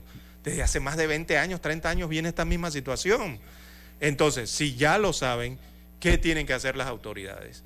Bueno, ver qué está pasando, o sea, tratar de solucionar lo que está pasando. ¿Y qué es lo que está pasando? Es la distribución de los médicos entonces aquí vemos a la caja de, vamos a meter a la caja del Seguro Social por la otra parte. Vemos que la caja del Seguro Social le está pagando las especialidades a los médicos, don Juan de Dios, con recursos de todos los panameños. Los está especializando. Y después que los especializa, entonces no quieren ir a trabajar, don Juan de Dios. Y utilizan cualquier excusa, eh, estos recién graduados, con dineros del Estado, para no cumplir con los contratos. ¿Verdad? Que firman para hacer las especialidades y no, y no atienden entonces a la población en el sitio que corresponde y como establecen los contratos. Sí, van, don César, pero nada más dos años. Ah, bueno, pero entonces ah, por allí, mire, la asamblea tiene que ver qué hace. El ejecutivo, ya esto, ya esto, yo creo que ya deben ir viendo cómo se hacen leyes específicas para esta situación. Mire, aquí hacen leyes hasta para una tortilla de maíz no se pueden hacer eh, algún tipo de ley o, normativa o de protocolo para esta situación que sí lo amerita de verdad. Simple y sencillamente, don César, creo que si el especialista se especializa en el Ministerio de Salud o en la Caja de Seguro Social, debe sentir la obligación de prestar el servicio público.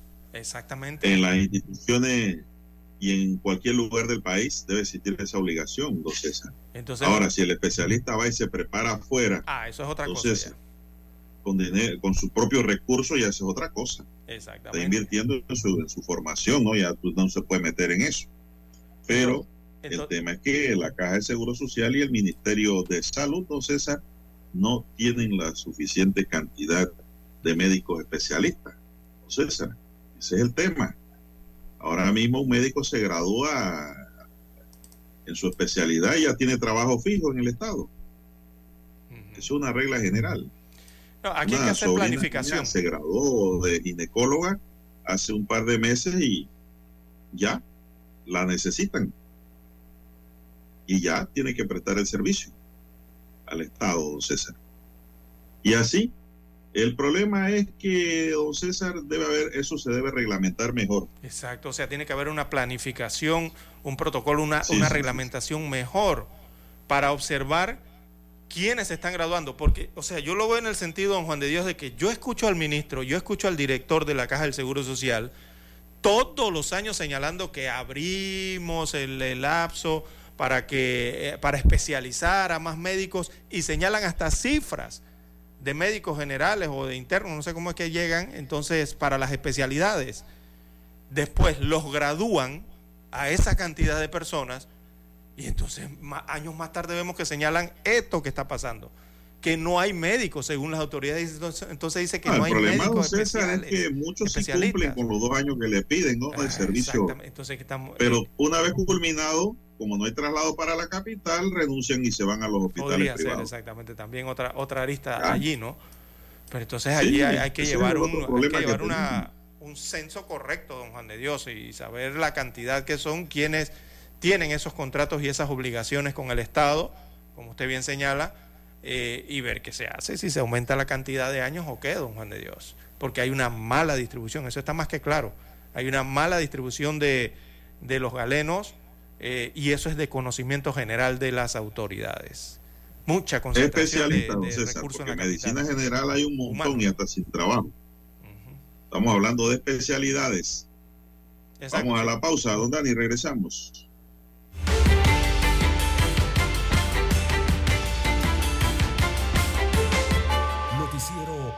Omega Estéreo. Desde los estudios de Omega Estéreo, establecemos contacto vía satélite con la voz de América. Desde Washington, presentamos el reportaje internacional.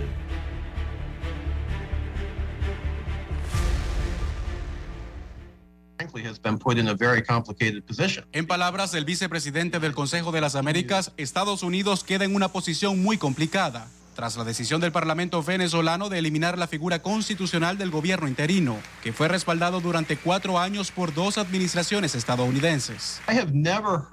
Nunca he oído hablar de ningún gobierno que reconozca una institución como el gobierno de un país extranjero. Entonces, eso tiene implicaciones tanto para la agenda política como para la agenda legal en términos de quién controla los activos en el exterior del Estado venezolano. El Departamento de Estado dejó claro que reconoce el cuerpo legislativo elegido en 2015 como el único vestigio democrático de Venezuela y descartó restablecer relaciones diplomáticas con Nicolás Maduro.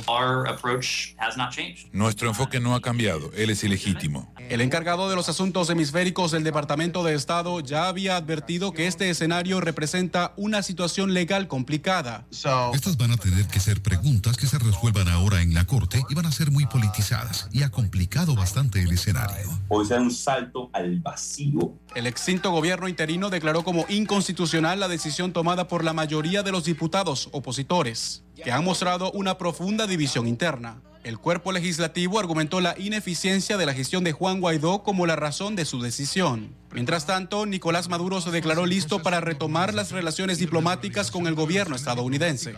Consulares, políticas, Legisladores republicanos han advertido que a pesar del discurso público del gobierno de Biden, la administración demócrata no descartaría abrir canales diplomáticos formales con Maduro. La Casa Blanca lo ha descartado. Jorge Agobián, Voz de América. Escucharon vía satélite desde Washington el reportaje internacional. Noticiero Omega Estéreo.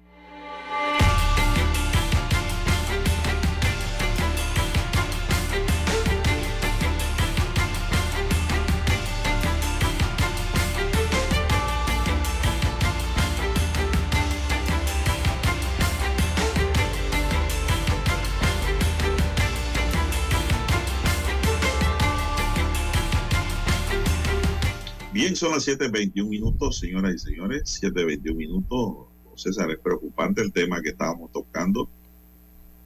No hay suficientes especialistas para atender una población que demanda tantos servicios, César. Sí, claro, claro. Por ende, la población cuando no puede ser atendido privadamente, es decir, no tiene los recursos, la persona está condenada a muerte. Es una gran realidad, entonces. Entonces, por eso es que el Ministerio de Salud debe establecer las políticas a seguir, al igual que la Caja de Seguro Social en, este, esta materia. César. Mire el pocotón de vacantes que hay ahí, que ni siquiera leí una tercera parte, don César. Ni siquiera leí una tercera parte de lo que se necesita. Y no, no, no, no, no acuden. O sea, no hay o no quieren, una de dos. Ahora un médico, César, que se gana un buen salario aquí en la ciudad, ya un médico como quien dice catriboleado, ¿no? Experimentado. Esa es la palabra popular, catriboleado, es decir, un médico que ha ejercido ya por muchos años una especialidad, que va a ir a un lugar del interior a trabajar, don César. Pero bueno, A menos es- que se enamore de una chica por allá, o viceversa. la única forma que pero pueda bueno, mover el amor. Eso se arregla fácil. Pero la, porque la ¿Sabe cómo parte arregla eso? Material, el dinero, no lo va a mover nadie, se queda en Panamá. ¿Usted sabe Y en privada. ¿Cómo arreglan eso? Bueno, por lo menos para los concursos de residencia, estos que con los dineros de la Caja del Seguro Social o, del, o los impuestos de los panameños se manda a estudiar a los médicos por tanta cantidad de años eh, que deben eh, laborar después en las instalaciones. En ese contrato que ellos firman, allí le deberían colocar, usted me acaba de leer cada uno de los corregimientos o distritos o provincias donde se necesitan los médicos. Bueno, en ese contrato establezcanle si usted acepta la especialidad y se la pagamos, usted se va a ir para el Nance de Canquintú en la comarca tal y que lo firmen y que se sepa de antemano a qué lugar van a ir, don Juan de Dios. si aceptan la condición de que se les pague la especialidad y regresan a laborar por cierto tiempo en la institución de salud pública. Pónganselo allí. El problema es que actualmente firman los contratos de responsabilidad de esto, pero no establecen a qué lugares van y después eso queda eh, en una reunión o alguien decide eh, las condiciones entonces a los lugares donde los van a colocar. Y claro, don Juan de Dios, si no aparece el lugar, ¿usted qué cree que va a ocurrir con el nuevo especialista? Él va a decir, déjenme aquí en la ciudad capital. Claro. Exactamente. Si usted no le coloca el lugar por el que está aceptando que se le paguen sus estudios, entonces eh, esos lugares se van a quedar vacíos siempre. Porque todos van, no, mucho se habla de, las palancas y se rumora de tantas cosas, ¿no? ¿por qué que ocurren en las elecciones. Que Escúcheme, póngase los audífonos. Adelante. ¿Por qué tiempo usted cree que eh, puede un médico trabajar en el campo, en el interior o en la montaña? ¿Qué tiempo? Bueno, es que le establece el contrato. Dos años, tres años. Le pueden poner hasta más si quieren, dependiendo de la eso puede, eso puede provocar que entonces no tengas especialistas ni en la ciudad ni en el interior, don César. Ese es el otro problema. Esto es un problema de no, esto es una espiral que no acaba. Y yo creo que aquí van a tener es que flexibilizar un poco la entrada de médicos extranjeros, don César. Por la demanda. Esa es otra salida, ¿no? Son las 7.24 minutos, amigos y amigas, y esto se dice con la intención de que la población tenga un mejor servicio, servicio público. Hay que ser más humano, don Juan de Dios, en las profesiones. Sí, desde el punto de vista humanitario, claro. Exacto. Tampoco la cosa es bueno, eh, meramente monetaria, ¿no? En otra nota, la Policía Nacional confirmó que está tras la búsqueda de cuatro personas que fueron sorprendidas durante un patrullaje preventivo en el perímetro de la Nueva Joya, intentando ingresar artículos prohibidos. Al recibir la voz policial de alto, estas personas huyeron del lugar. No obstante, al momento de verificar en el herbazal donde fueron vistos, agentes policiales lograron ubicar cuatro bolsas que en su interior mantenían en eh, bolillos plásticos con presunta sustancia ilícita, proveedores, municiones, celulares, cigarrillos y otros elementos prohibidos en los penales, informó la policía. Imagínense, de todo eso iba para allá adentro. Bien, 7.26, 7.26 minutos de la mañana en todo el territorio nacional. Bueno, no ¿Qué más tenemos, don César, para cerrar ya? 7.26. Bueno, no tenemos mucho tiempo, pero mañana vamos a tocar este tema también. Y es que la minera Panamá ha pedido flexibilización ambiental a la República de Panamá. Imagínese usted. El gobierno señala el diario La Prensa hoy que no cede ante esta petición. Eh, sería una de las que está ocurriendo, ¿no? Ya el ministro de Ambiente, Milciades Concepción, ha revelado más detalles eh, de las últimas eh, digamos, aspiraciones de la minera Panamá y de First Quantum, cuando en diciembre pasado del 2022 presentó una nueva propuesta con la que pretendía modificar los acuerdos ambientales pactados desde finales del 2021. O sea, están pidiendo más flexibilización. Hasta ahora el gobierno se había enfocado en revelar que la última aspiración de Minera Panamá era cambiar fundamentalmente aspectos económicos aparte de, los, de las regalías, ¿no? El régimen de regalías acordados, pero ahora el ministro de Ambiente dijo eh, que la empresa también pretendía que se flexibilizaran algunas medidas ambientales en términos generales. Así que, don Juan de Dios, aquí nos están hablando de leyes. Lo más probable es que están solicitando eh, modificar o flexibilizar las leyes, las normativas del país.